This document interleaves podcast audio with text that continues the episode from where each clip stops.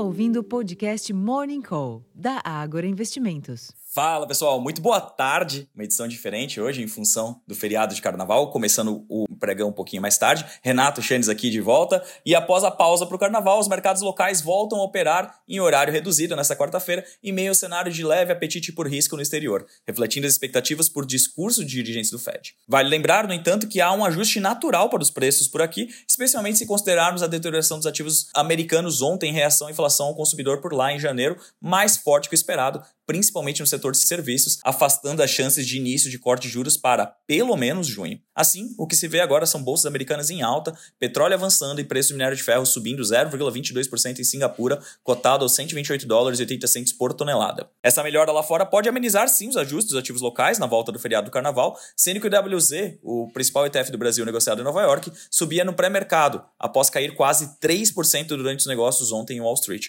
quando o mercado local estava fechado, o que sugere ajustes para o Bovespa, no entanto.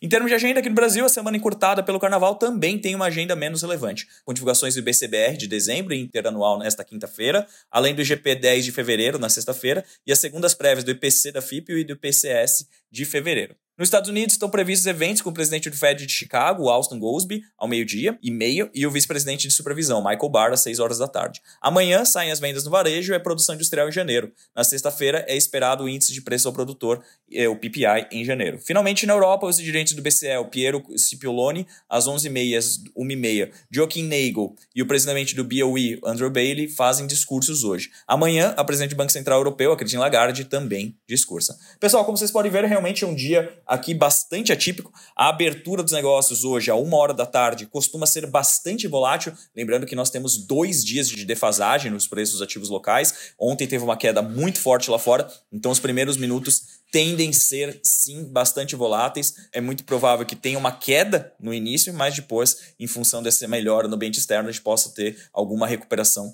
dos ativos locais, mas ainda assim o dia tende a ser de ajustes bem significativos dos ativos locais. Eu vou ficando por aqui, desejando a todos um bom retorno do feriado e até a próxima, pessoal. Tchau, tchau.